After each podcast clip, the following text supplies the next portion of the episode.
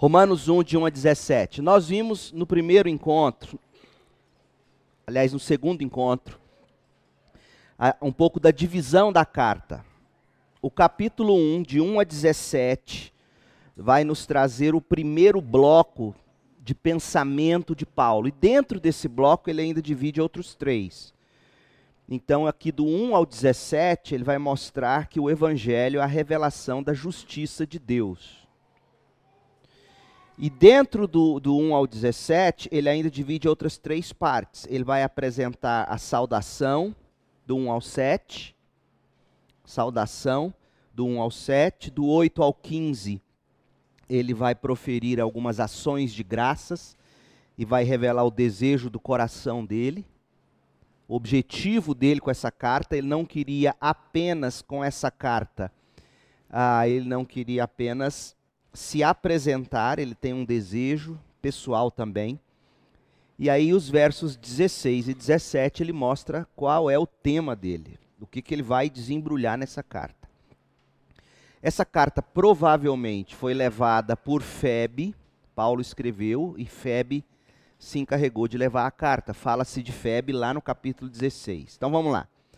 Então nós vamos ler os primeiros sete versículos, que é a saudação que Paulo faz. Agora, é importante você notar que dentro dessas, dessa saudação, verso de 1 a 7, Paulo, Paulo espreme aí dentro um monte de coisas. Ele está falando, falando pelo menos de seis coisas aí. E engana-se quem pensa que as introduções da carta de, das cartas de Paulo são coisas de menos importância. Geralmente a gente começa a ler uma carta e quer pular logo essa introdução, mas na introdução, geralmente, Paulo resume o que ele vai ampliar ao longo da carta inteira. É isso que ele vai fazer aqui. E aí ele começa a dizer o seguinte: em primeiro lugar, ele fala da autoridade apostólica dele, ele vai desenvolver isso. Ele vai desenvolver que o evangelho que ele prega não é um evangelho novo, na verdade, é um evangelho que vem desde o Antigo Testamento, é um cumprimento do Antigo Testamento. Esse evangelho, ele tem um foco, ele tem um centro, que é Jesus Cristo, ele desenvolve isso. Esse Jesus Cristo que o evangelho revela, é um Jesus Cristo que requer de nós obediência, uma obediência pautada na fé, ele fala que esse evangelho é para quem não é judeu também, e ele fala que tudo isso é para a glória de Deus em Cristo. Veja, seis coisas que ele compacta em um arquivo pequenininho, de 1 a 7. Aí a pergunta importante é, por que, que ele é tão extenso nessa introdução? Porque ele está escrevendo para uma igreja que não o conhecia, ele está se apresentando. Então, se você comparar a apresentação que ele faz de si mesmo e o propósito dele com as outras cartas dele, você vai ver que aqui ele é muito mais extenso e exatamente por isso. Ele está se apresentando à igreja, ele quer que a igreja conheça, confie nele, o sustente, para que ele pudesse, então, com eles e por causa do sustento deles, chegar até a Espanha, com fins da terra dos dias dele. Na cabeça dele, ele quer cumprir a grande comissão. Jerusalém, Judéia, Samaria, até os confins da terra. Confins da terra naquele tempo era Espanha. Então, se você pegar um mapa daquele momento da história e olhar onde Paulo estava, digamos, ele sairia de Roma, o mundo conhecido, o extremo do mundo conhecido não era, digamos, a Austrália, como a gente tem hoje, ou lá na, na, na Rússia, nos recantos da Rússia, Alasca, não. Na cabeça dele era ali, Espanha. Então ele quer chegar lá. Então vamos lá. Nós vamos clicar nesse arquivo, que é o verso de 1 a 7, e nós vamos abrir as, as coisas que estão aí dentro. Outro fato importante. Na conclusão da carta, o capítulo 16, do 25 ao 27, lá na conclusão da carta, esses seis temas que ele trata aqui, ele repete na conclusão. Então vamos lendo, de 1 a 7, que é o primeiro bloco de, de anotações de Paulo. Então você está lendo a Bíblia, você vai começar a ler a Bíblia, você se situa, você localiza esse primeiro parágrafo e fala, tá, que, que Paulo está falando aqui? Primeiro, ele começa assim: Eu, Paulo, servo de Jesus Cristo, chamado para ser apóstolo e enviado para anunciar as boas novas de Deus. Escreva esta carta. Deus prometeu as boas novas, ou o Evangelho, muito tempo atrás, nas Escrituras Sagradas, por meio de seus profetas. As Escrituras Sagradas, porque ele usa o plural agora, elas, as Escrituras Sagradas, se referem a seu filho. Qual é o foco da Bíblia? Jesus. Paulo está dizendo isso para nós. O foco das Escrituras é Jesus Cristo. Elas se referem a seu filho, que, como homem, nasceu da linhagem do rei Davi, e quando o poder do Espírito Santo o ressuscitou dos mortos, foi demonstrado, foi demonstrado que ele era o filho de Deus. Ele é Jesus Cristo, nosso Senhor.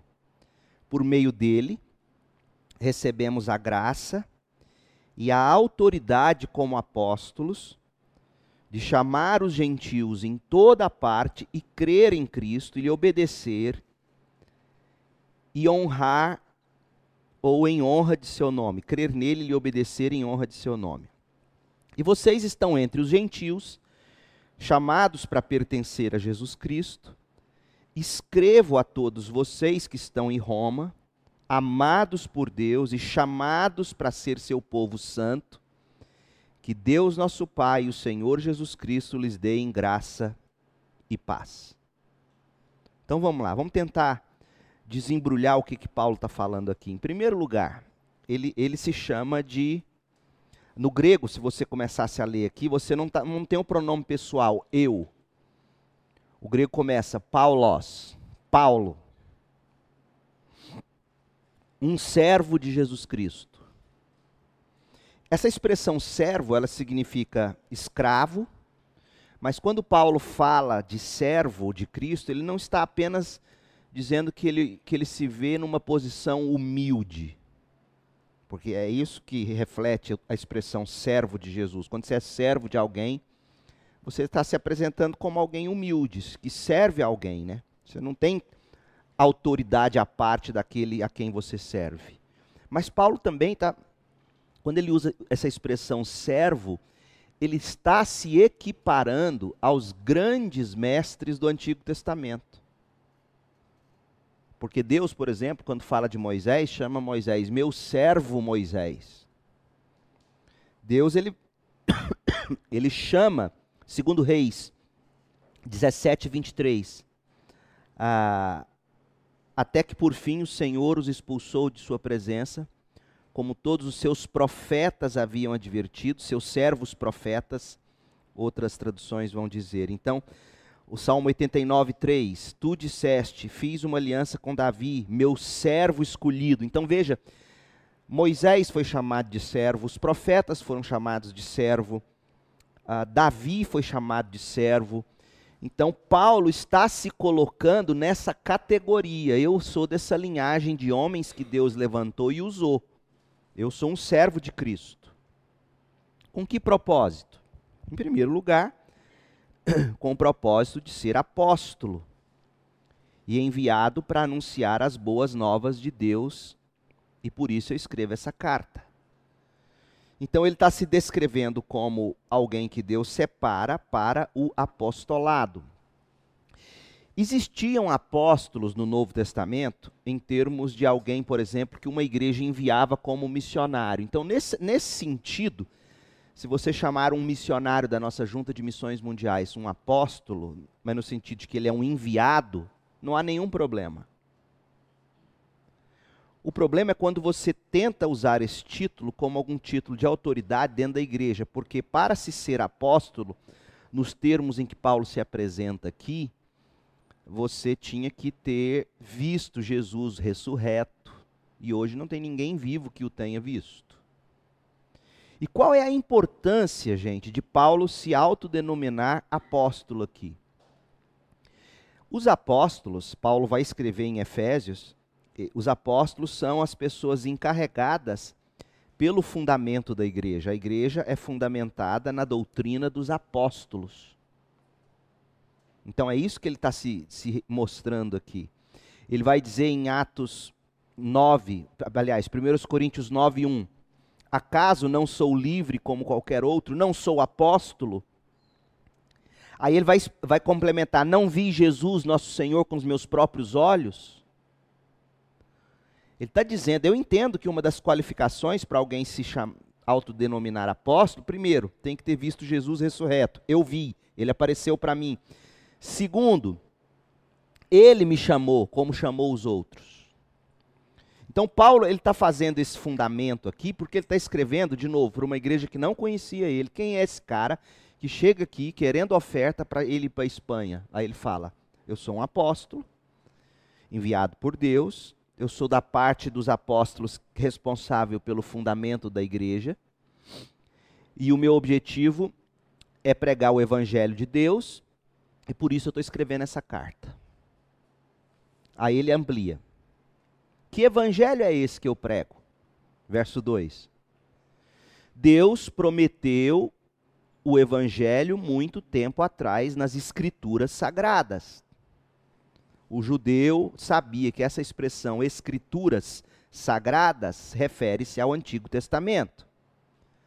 Então, Paulo está dizendo: o evangelho que eu prego não é um evangelho novo, como alguns falsos apóstolos estavam já pregando naquela época e já existia falsos apóstolos, já existia falsos profetas naquele contexto. Então, quando você encontra um desses hoje entre nós, é, você tem que se lembrar que isso não é um fenômeno novo, existiu desde o início. Por isso, Paulo, desde o início, se preocupa em dizer: eu sou enviado por Deus, eu não sou enviado por homens.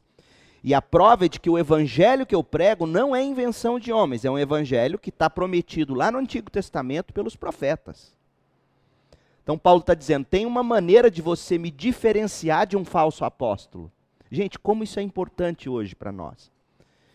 Porque as pessoas hoje se autodenominam enviadas por Deus e não te dão a menor credencial ou chance de você examinar se o que ela está dizendo é certo.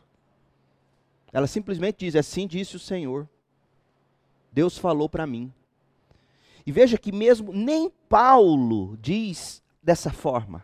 Ele diz que Deus chamou ele para anunciar o evangelho, e o evangelho que ele anuncia é o evangelho que vem da promessa lá dos profetas no Antigo Testamento.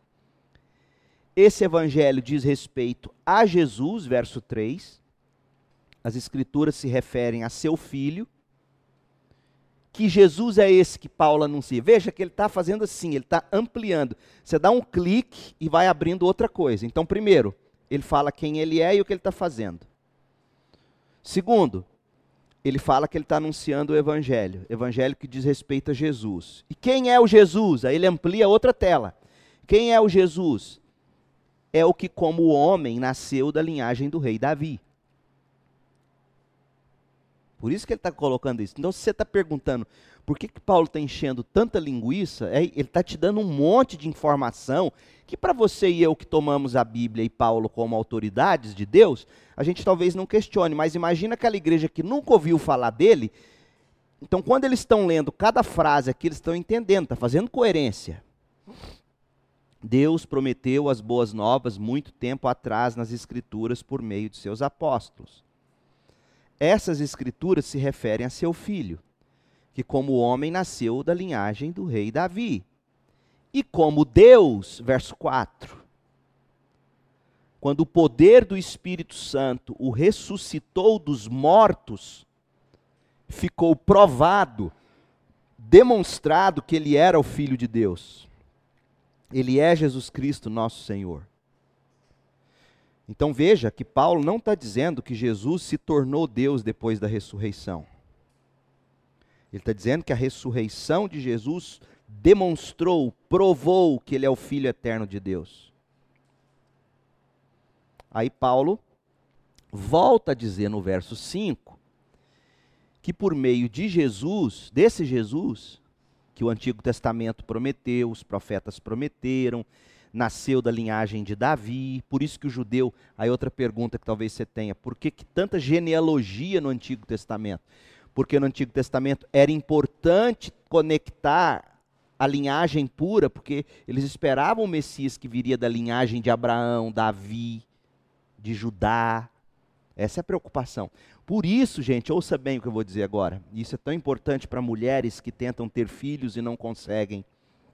E aí se frustram a importância que o Antigo Testamento dá para filhos naturais é diferente do Novo Testamento, por uma razão. Porque no Antigo Testamento, qualquer uma daquelas mulheres que porventura não tivesse uma descendência física, poderia ali nela estar tá quebrando a linhagem para nascer o Messias.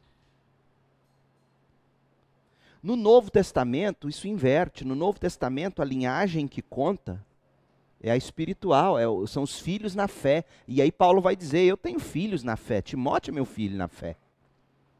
Então isso é muito importante. Você não pode avaliar o papel da maternidade como significado de identidade para uma mulher no Novo Testamento ou no nosso período, como se dava o valor lá no Antigo Testamento.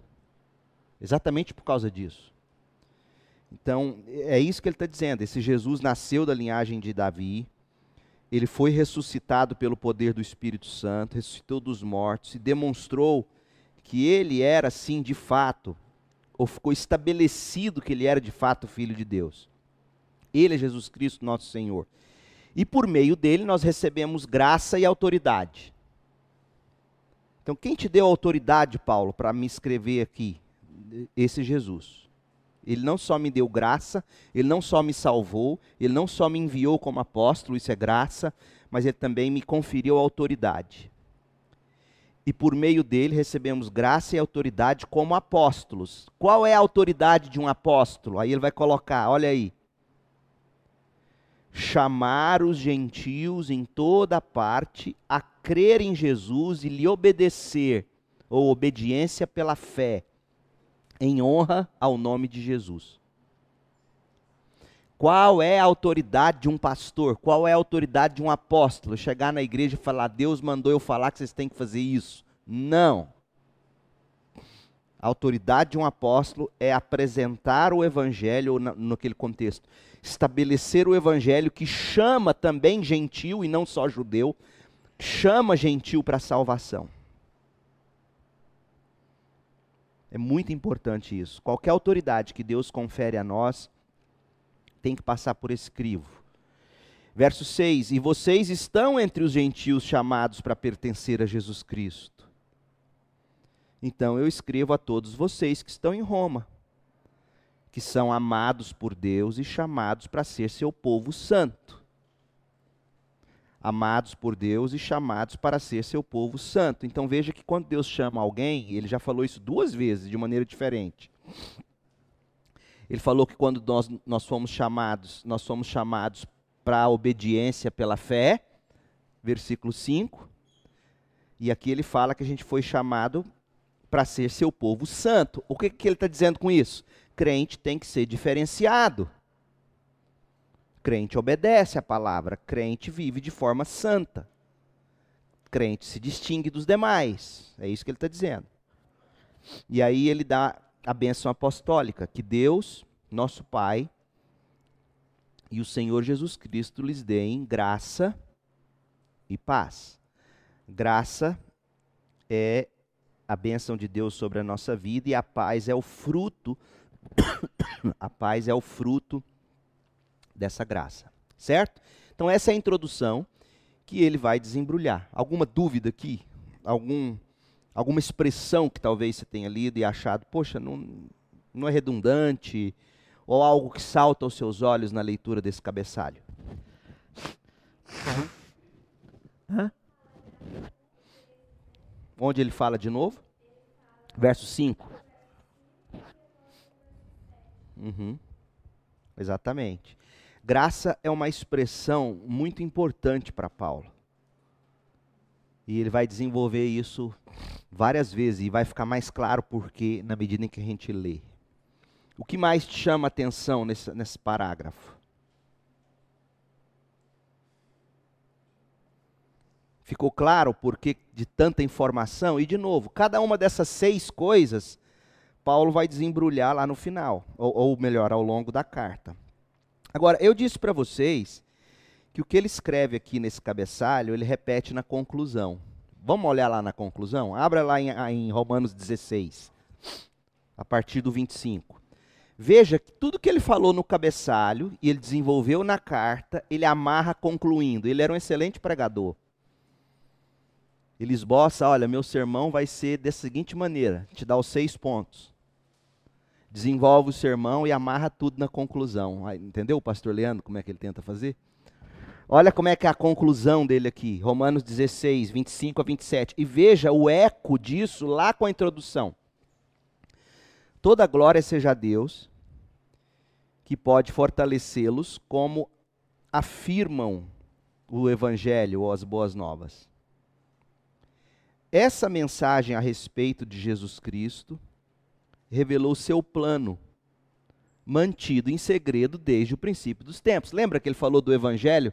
Que os profetas falaram, o Antigo Testamento, as Escrituras Sagradas. Aí ele repete, só que de uma outra maneira, tá vendo? Ele falando isso aí. Mas que agora, como os escritos dos profetas predisseram e o Deus eterno ordenou, é anunciada aos gentios de toda parte, a fim de que os gentios também possam crer em Jesus e lhe obedecer. Lembra que ele falou disso? Toda glória para sempre ao Deus único e sábio por meio de Jesus Cristo. Amém. Então é isso que Paulo faz, ele vai desenvolver isso adiante. Continua, o verso 8. Antes de tudo, Veja, agora ele vai começar a falar. Ele, ele fez a introdução, agora ele vai começar a falar. Antes de qualquer coisa, quero dizer que, por meio de Jesus Cristo, agradeço a meu Deus por todos vocês, pois sua fé nele é comentada em todo o mundo. Interessante isso aqui. Paulo está dizendo que ele era alguém que, que agradecia a Deus pelo que ele ouvia sobre aqueles crentes, onde quer que ele chegava. Eles tinham uma boa reputação, que infelizmente não se sustentou, porque Paulo já disse, repito, Paulo ficou sozinho na prisão em Roma, ninguém ajudou ele de Roma. Ninguém de Roma ajudou Paulo em Roma. Então, essa reputação da qual ele ele se orgulhava antes de conhecê-lo, e, e, aqui os, os, os, elogia e diz que agradece a Deus, né? É, ela não se cumpriu na vida de Paulo, enfim.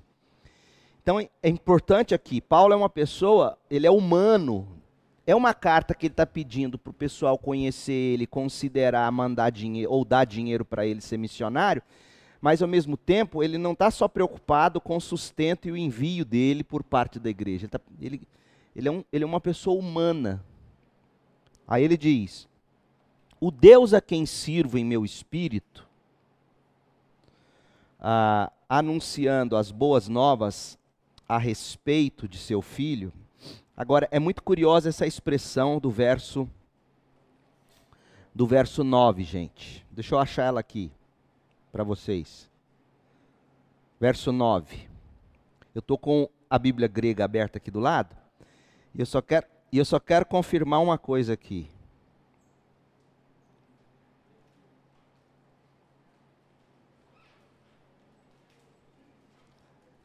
Essa palavra, o Deus a quem sirvo, essa palavra servir é uma palavra grega que significa latrel.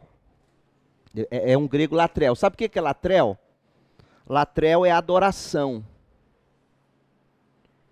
Então Paulo está dizendo que esse Deus que ele adora. Então veja que serviço na linguagem de Paulo, servir na linguagem de Paulo é sinônimo de adoração. Não existe adoração para Paulo sem serviço. Serviço fala de adoração. É isso que o que Paulo está desenvolvendo aqui. Latrel, o Deus a quem sirvo em meu espírito e ele serve esse Deus anunciando as boas novas a respeito de seu filho. Sabe como eu nunca deixo, nunca deixo de me lembrar de vocês em minhas orações. Sempre pedindo, se for da vontade de Deus, uma oportunidade de ir vê-los. O que, que Paulo está ensinando sobre amizade aqui? Isso é muito importante você pensar. Mumuca e Marco Antônio. Alguma dúvida? Vocês estão cochichando? Veja, ah, o, que, o que, que ele está falando aqui sobre amizade? O que, que ele fala sobre relacionamento, gente? Nas entrelinhas aqui. A gente não pode ler isso daqui e não extrair lições importantes para nós aqui. Por exemplo, ele fala, ele, ele é alguém que reconhece valor e qualidade nos outros verso 8. Ele reconheceu valor e qualidade nos romanos, ele ouviu falar bem deles, ele louva a Deus por isso. Então, um bom amigo, um bom companheiro de fé, de caminhada, é aquele que vê suas boas qualidades, destaca para você. Ele, ele fala que ele lembra sempre deles em oração ele quer oportunidade para estar com eles, passar tempo com eles, é, é importante isso para ele. E olha o que ele vai dizer, olha como esse homem é humilde. Verso 11: Desejo muito visitá-los, a fim de compartilhar com vocês algum dom espiritual. Infelizmente a NVT traduziu dádiva porque dádiva espiritual poderia ser o quê? Dádiva poderia ser um, uma oferta, é, alguma coisa boa que viesse né, abençoar eles. Então, na verdade, ele, ele quer compartilhar carisma, essa é a palavra grega. Desejo muito visitá-los a fim de compartilhar com vocês algum carisma espiritual. Dom, a pessoa carismática, é a pessoa dotada de dons, de talentos, de Então, eu quero compartilhar os meus dons espirituais de uma forma que ajude vocês e fortaleça vocês. Ele desenvolveu a teologia dos dons dele em, em 1 Coríntios, e lá ele falou que os dons é para edificação do corpo. Então, veja que Paulo quer se encontrar com eles porque ele quer que o dom dele, os dons de Paulo, ao repartir dons com eles, ou, ou usar o dom dele na vida deles, pudesse fortalecê-los. Agora olha o verso 12. Quando nos encontrarmos, eu quero encorajar você na fé. Veja, o dom tem que produzir encorajamento e nunca medo. Eu sempre falo isso é, é, o Carlinho Negão, meu amigo do coração, eu vivo dando brigando com ele, porque ele exerce o dom dele, que ele diz ter de profecia ou de visão aberta, seja lá o que for isso, mas ele sempre faz numa forma que dá é medo, espanta. Medo, dá, é, ó, cuidado, Deus me revelou, Breno, que você está, tem alguém querendo te matar. Cuidado, é mais ou menos sempre assim. Tem alguém querendo te matar, tem um espírito de inveja muito forte do seu lado. Então, assim, cuidado, hein? Vigia, ora. Como é que você sai dessa conversa, Mariana? Fazendo cocô na calça. Peraí. Que que é isso? Agora, como é que eu poderia ter uma abordagem dessa diferentemente? De uma forma que, ao terminar nossa conversa, ele saia encorajado e não amedrontado. Se Deus pôs isso no meu coração e eu devo orar pelo Breno, em primeiro lugar, eu vou começar a orar pelo Breno. E vou tentar encontrar ou ligar para ele. E aí, Breno, beleza? Tudo em paz? Bom. Vamos sentar qualquer hora, se der, hoje, dá para a gente encontrar. Quero orar com você. Sei lá. E aí você conversa agora, Breno. Cara, eu tive um sonho com você. Você estava caindo do precipício, caiu, passou um trator em cima veio uma sabe? Então assim, eu estou achando que Deus está querendo falar que você está perto de morrer. Então quer dizer, não, é, não é assim que a gente encoraja. O dom não é para isso. sinceramente, alguém que usa o dom dele ah, nesse sentido comigo, eu não encontro nenhum respaldo na Bíblia para esse tipo de uso de dom. Pensa num número, Breno. Tem profeta sim. Pensa num número. Não, eu não, você não tinha que falar, eu vou adivinhar. Você percebe? No que que edifica isso? Eu falo, não, você pensou sete, não foi? Oh, você, você tem dom mesmo. Quer dizer, veja o que, que Paulo fala de dom. Dom é para confirmar você na fé. Dom é para encorajar você na fé. Mas não somente isso. Olha que coisa linda. Olha que coisa linda. E geralmente quem tem dons, especialmente dons mais carismáticos assim, não fala o que Paulo fala depois da vírgula. E eu também quero ser encorajado pela sua fé e não pelo seu dom. É interessantíssimo. Hã? Anotar o quê? Ah, então. Eu quero. Paulo está dizendo: eu quero encorajar vocês na fé através dos meus dons, repartindo dons com você, ou repartindo o meu dom. Veja que o dom visa a, força, a fortificação da fé. Mas eu quero também ser encorajado por vocês. Não importa se vai ser através de um testemunho de vida, se vai ser através de um uso do dom seu de, de, de interpretação da Bíblia, de aplicação da Bíblia para mim. Não importa. O que importa é que você precisa de mim para eu abençoar você e mais, Paulo está dizendo, eu preciso de vocês, para vocês fortalecerem minha fé. Eu quero que você me mostre um desses profetas aí hoje que diria isso. Eles, pelo contrário, eles dizem assim: olha, eu sou coluna para você. Se eu parar de interceder para você, você cai. Falo, poxa, nem Paulo se via assim. Paulo se via necessitado de receber também encorajamento da parte deles. Paulo queria encorajá-los, Paulo queria ser encorajado. Então, sinceramente, você não tem que ter medo é, desse tipo de coisa. Faltou humildade, faltou amor, questione. Porque tem muita gente achando que vai entrar no céu usando o dom e não vai. Jesus é que fala isso em Mateus 7. Eles vão falar, Senhor, mas eu expulsei demônio. Jesus não desmente, mentira, você não expulsou coisa nenhuma. Jesus não desmente. Jesus, eu expulsei demônio. Jesus, eu, eu curei. Jesus, eu, eu. Tá, e daí? Eu não te conheço. Eu honrei meu nome quando você expulsou um demônio. Eu honrei meu nome quando você curou alguém. Mas eu não te conheço. Então, é possível alguém ter um dom, usar de um dom e não ser salvo? Aparentemente, sim. Então, como é que você mede a espiritualidade de alguém? Não é pelos dons do Espírito, é pelo fruto do Espírito. Amor, longanimidade, domínio próprio, humildade.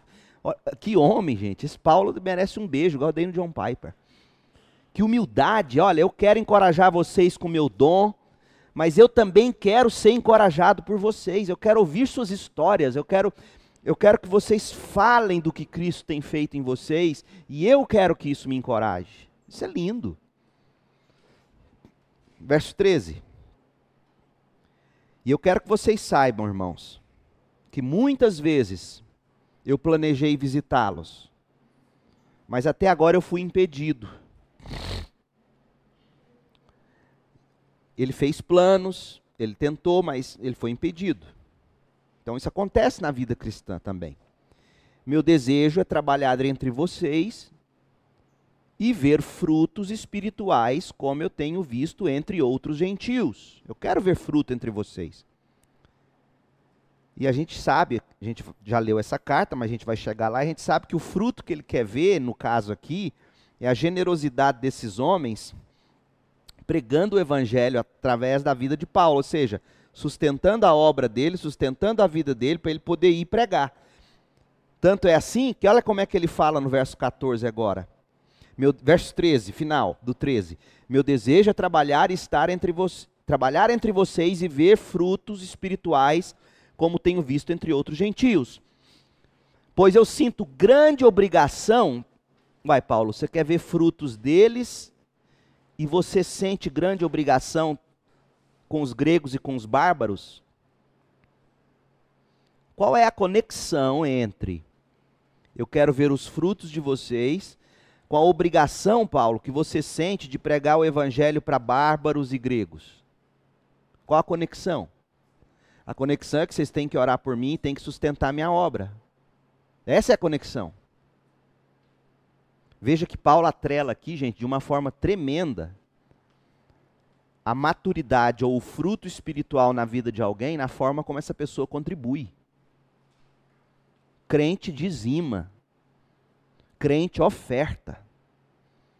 Crente que não faz isso não demonstra fruto espiritual. Jovem, você que está começando a, a organizar sua vida financeira, começando a ganhar seu dinheiro, para tudo, começa a dizimar. Quem não é fiel no pouco não vai ser fiel no muito. E Paulo está mostrando que fruto espiritual envolve também a sua generosidade em contribuir para que gregos e bárbaros ouçam o evangelho. Isso é muito sério. Não sou eu que estou dizendo isso, não. Paulo está falando aqui. Diga, mocinha.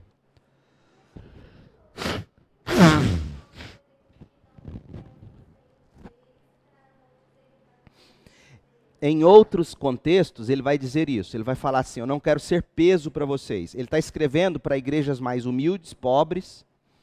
Então eu não, eu não queria, não, não quero sustento de vocês. Em alguns momentos, ele trabalhou para construir tendas ele, ele vendeu tendas, ele, ele se sustentou. Então ele não queria ser peso para aqueles humildes. Mas ele sabia que Roma era uma igreja um pouco mais abastada. Só que o que, que acontece? A gente descobre lendo 2 Coríntios 8 e 9.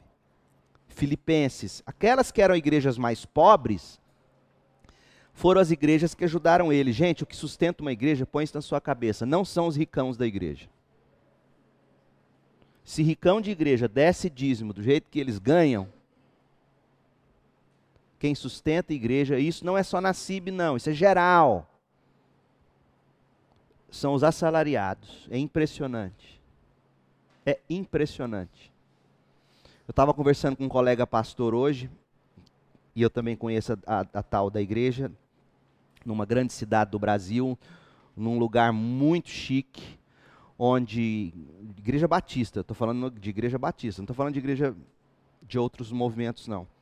Eu não vou citar o nome do, dos artistas e dos jogadores de futebol por ética, mas eles são membros dessa igreja. Um deles, por exemplo, quando está no Brasil, é lá que ele congrega, é lá que ele dizima. E a pessoa me contando hoje, falando, olha, você vê a diferença que faz, né? A igreja, tanto que ela fez, eu falei assim, você vai me perdoar. Porque esse jogador de futebol não dizima o que ele deveria dizimar. A julgar pelo que a gente sabe que ele ganha, ele não dá o dízimo dele. E essa artista que você falou, duvido também. Então, assim, eu, eu não estou pregando culpa para vocês, não é isso.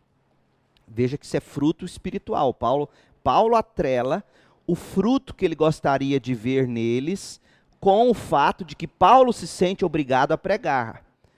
E ele não consegue ir ainda pregar aos bárbaros, aos gregos, longe lá de Roma, porque ele não tinha dinheiro. E ele queria que os romanos demonstrassem maturidade espiritual, ofertando e dizimando, para que ele então pudesse ir e pregar o evangelho lá. Então é o seguinte: o melhor que você tem a fazer nesse momento da sua vida, ganhando o seu pouquinho, é começar a arrumar seu orçamento e dizimar. Se você não escuta o que eu vou te, eu tomara que você não se lembre disso por não conseguir fazer diferente, mas eu eu vou profetizar agora. Você um dia vai concluir o seguinte, o pastor tinha toda a razão. Eu ganhava pouco, não dizimava, hoje eu ganho bem e não consigo dizimar. Quem não é fiel no pouco não vai ser no muito.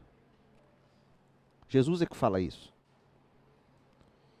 Então ele continua, verso 15: Por isso, aguardo com expectativa para visitá-los, a fim de anunciar as boas novas ou o evangelho também a vocês em Roma.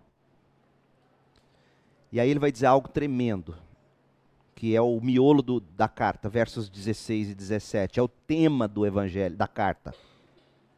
Não me envergonho do evangelho de Cristo, ou não me envergonho das boas novas a respeito de Cristo. Porque elas são o poder de Deus em ação para salvar todos os que creem. Primeiro, essa salvação chegou aos judeus e agora alcançou também os gentios. Porque foi isso que aconteceu. Quando você vê a igreja em Atos, os primeiros convertidos são judeus, depois começa a perseguição, os gentios começam a ser alcançados e aí vai. E aí Paulo diz: as boas novas revelam como opera a justiça de Deus e aí nós vamos, e ele vai desenvolver essa ideia, eu não vou me deter aqui hoje, porque nós vamos chegar lá e com o tempo vamos ver isso. Ele vai desenvolver essa ideia do evangelho revelar a justiça de Deus lá no capítulo 3. E eu falei disso, na, se não me engano, na aula passada aqui. Como é que Deus revela a justiça dele no evangelho? Na cruz.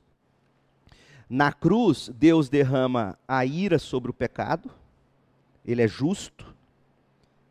E na cruz, o amor de Deus nos alcança através da morte de Jesus. Então, ele é justo e ele é justificador, ele é amoroso. Então, a cruz revela isso. Deus, para nos perdoar, ele não faz como muitos pais fazem, varre o pecado para debaixo do tapete. Ele puniu o pecado no Filho Jesus Cristo, e todo aquele que crê no Filho Jesus Cristo recebe de volta o amor, a misericórdia e a salvação de Deus. É isso que Paulo desenvolve. Por isso, que não tem como a gente pregar o evangelho se a gente anular a ira de Deus. Tem gente que acha que para defender Deus você não pode falar que Deus tem ira. Gente, o amor de Deus só é amor de Deus porque esse amor de Deus nos salva da ira de Deus. Você tira um, você desbalanceia o outro. E aí ele termina dizendo, como dizem as Escrituras, o justo viverá pela fé. Mas antes disso, ele fala: o Evangelho, ah, as boas novas revelam como opera a justiça de Deus, que do começo ao fim é algo que se dá pela fé. O que ele está dizendo? Ele também vai desenvolver isso lá adiante, capítulo 6 e outros. Ele vai desenvolver. Ele, é o que? A conversão ela acontece no momento que a gente crê, coloca a nossa fé em Jesus. Mas a nossa vida cristã, ela é vivida pela fé nas promessas de Deus não é na carne. Porque muitas vezes a gente acredita que o evangelho salva pela fé, mas a gente se esforça sem a graça. Não é, isso não é salvação. Paulo vai combater isso em Gálatas. Então, a mesma, eu, eu criei na promessa de Deus de me salvar pelo que Jesus fez, e agora eu vou crendo nas promessas que Deus me dá para eu não ceder ao pecado. Então eu vou crendo, crendo que, que significa andar no Espírito? Eu desenvolvi isso numa das últimas mensagens em João. Andar no Espírito significa andar crendo nas promessas de Deus, porque Paulo desenvolve isso em Gálatas 3, 5. Paulo vai dizer lá que a fé, o Espírito eles receberam no momento em que eles creram. Então, na medida em que eu vou crendo no que Deus promete na palavra para mim, o Espírito vai me empoderando. Então, andar no Espírito é andar crendo nas promessas de Deus. Não tem como se dizer que anda no Espírito é, é, se você não, não se fundamenta, não se guia, não se deixa transformar pelas promessas, pelo que Deus revela. Então é, é isso que Paulo está dizendo aqui. O justo viverá pela fé. Eu não vou prosseguir na leitura, porque o 18 em diante, capítulo 1, 18 em diante, Paulo vai começar a mostrar a ira de Deus sobre gentios quem não é judeu. E depois, no capítulo 2 em diante, ele vai falar sobre a ira de Deus sobre judeu. E no capítulo 3, ele vai mostrar como é que judeu e gentil é salvo no mesmo Cristo. Tá? E aí aqui a gente desenvolve no próximo encontro. Alguma dúvida? Alguma observação sobre a leitura até aqui? Ficou mais claro para vocês o início de Romanos aí? Ou não? Foi denso. Tá bom. Semana que vem, gente, deixa eu olhar minha agenda aqui. Eu não estou aqui. Semana que vem eu estarei no Rio de Janeiro. Eu vou pregar numa conferência lá. Eu viajo, eu viajo essa semana, volto na segunda. Se viajo quarta, volto segunda. Ah, então, dia 29 eu não estou aqui. Dia 5, eu tenho reunião com os diáconos. Então, as próximas duas sextas-feiras eu preciso que vocês cuidem dos estudos. Pode ser? A gente vai conversando aí pelos. Nós vamos manter o refugiados normal, mas eu estarei na confraternização dia 5, tá? Mas não aqui no estudo. Mas no, na semana que vem, sexta, dia 29, eu não estarei, pois eu estarei no Rio. O quê? Ah, de Romanos?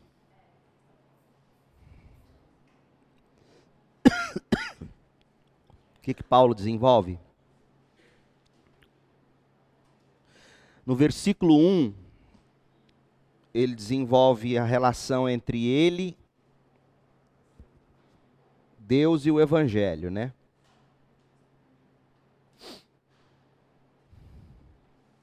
a autoridade apostólica dele para pregar o evangelho. Depois, no verso 2, ele vai falar do, do evangelho que Deus prometeu no Antigo Testamento. Então, esse evangelho que ele é anunciado, chamado para pregar no verso 1, no verso 1, ele é chamado para pregar o evangelho. Verso 2, esse evangelho que ele prega não é invenção de homens, é o evangelho prometido no Antigo Testamento.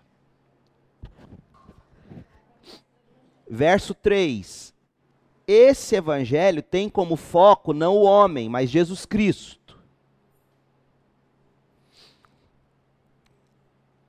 Esse evangelho tem como foco Jesus Cristo.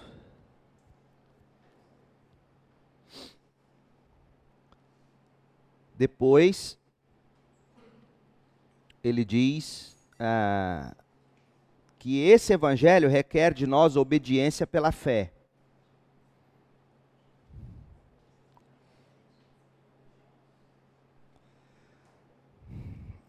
Aí ele vai dizer que ele quer ver a salvação de gentios.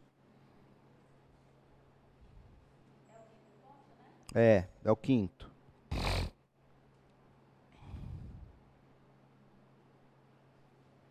E por fim, ele vai falar que tudo isso visa a glória de Deus em Cristo Jesus. Para a glória de Deus em Jesus.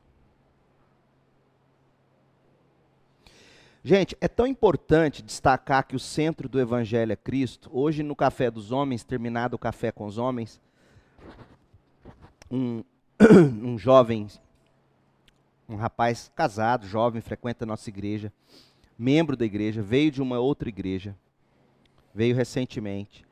Ele contando que ele visitou a igreja de origem dele no interior. E ele falou, pastor, eu não conseguia entender, não vi evangelho em nenhum momento. Pregação, música, não vi evangelho. Falei, o que, que você ouviu? Eu ouvi falando de promessa de vitória, promessa de conquistar isso, conquistar aquilo, de ganhar aquilo outro. Eu vi cânticos triunfalistas, mas eu não vi falar em momento algum que é, o homem é pecador, nós nos separamos de Deus, Cristo é a salvação. É, eu não vi evangelho. Eu falei, olha, eu estou julgando pelas suas palavras. Eu não estou julgando a igreja, estou julgando mediante suas palavras.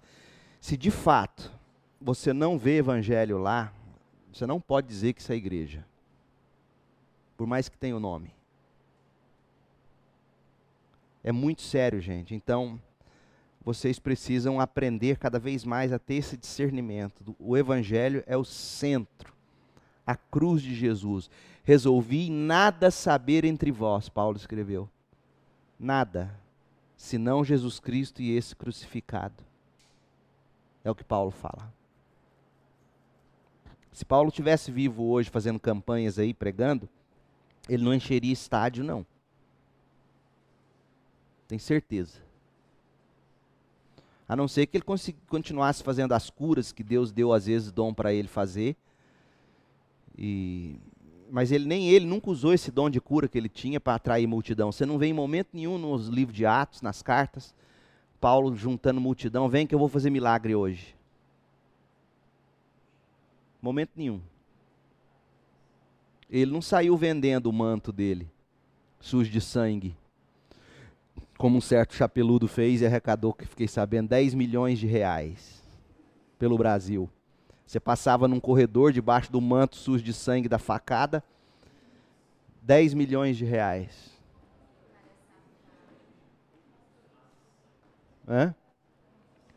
Certo?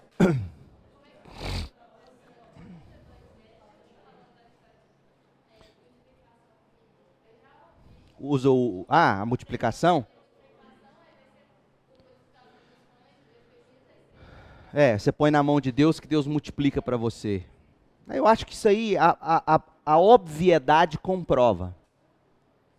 Uma pessoa que, que começa a crer nisso, se ela for honesto bastante, ela vai perceber que nem sempre, quando eu entreguei tudo para Deus, Deus multiplicou no sentido material. Então, assim, a lógica, a obviedade, a realidade por si põe isso por terra. Agora, segundo, é isso, é a leitura que as pessoas não fazem, como a gente está buscando fazer aqui em Romanos, a gente está fazendo em João, nas mensagens, no livro de Salmos. As pessoas não conseguem fazer as leituras, as conexões no raciocínio do autor. E, e é curioso isso. Mas quando você quer, por exemplo, você vai ser médica, está estudando para isso. Quando você vai atrás de um médico, o que você quer que ele faça é que ele tenha lido com coerência todos os livros dele de medicina. Você não quer, por exemplo, que ele tenha estudado sobre hemorroida numa aula de cardiologia, sei lá, quer dizer, totalmente desconectado. Você, você exige de um médico, de um, de um engenheiro, você exige o que? A lógica, a coerência dentro de seus devidos contextos, não é verdade? Mas quando se trata de Bíblia, as pessoas acham que é mais espiritual, porque fala, não, você está seguindo a letra. Eu falei, sim, não, estou seguindo a letra porque foi assim, nessa sequência que Deus inspirou essas palavras. É assim que Ele quer que a gente leia, nessa sequência. Por que, que isso foi dito aqui? Viu a conexão que a gente fez hoje? Olha o exemplo claro quando, quando Paulo fala, eu quero ver vocês frutificarem espiritualmente, quero ver fruto. E aí ele começa a falar, porque eu sou devedor a bárbaros e a gregos. O que, que isso tem a ver, Paulo? Se você não para e não reflete, você não chegaria a essa conclusão do quanto Paulo está falando de, de fruto espiritual estar relacionado à nossa fidelidade em dízimo e oferta, e o quanto isso é, de, é necessário para que a missão seja feita. Percebe? Então, se você pega isso fora de contexto, como é que você ia interpretar aquele fruto espiritual? Ah, então eu quero ver algum fruto espiritual no meio de vocês. A julgar pelo que a gente vê no contexto brasileiro, fruto espiritual é o quê? Eu quero ver cura entre vocês, eu quero ver línguas entre vocês, eu quero ver o fogo entre vocês. Paulo não falou fogo hora nenhuma aí, está falando de verba, doleta, uma notinha atrás da garopa, não é que tem na nota de 100? Eu quero é a garopa. Eu quero é garopa, fruto espiritual é, é garopa. Por quê? Porque eu quero pregar o evangelho aos gregos e aos bárbaros, isso requer dinheiro. Tá vendo como é que se você não lê na sequência, pensando, você não tira a devida conclusão?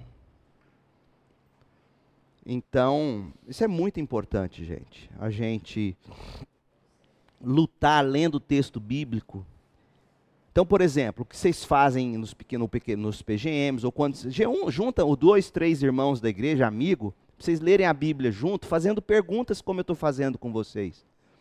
Vocês vão ficar surpresos das coisas que vocês vão descobrir pelo Espírito lendo a palavra de Deus.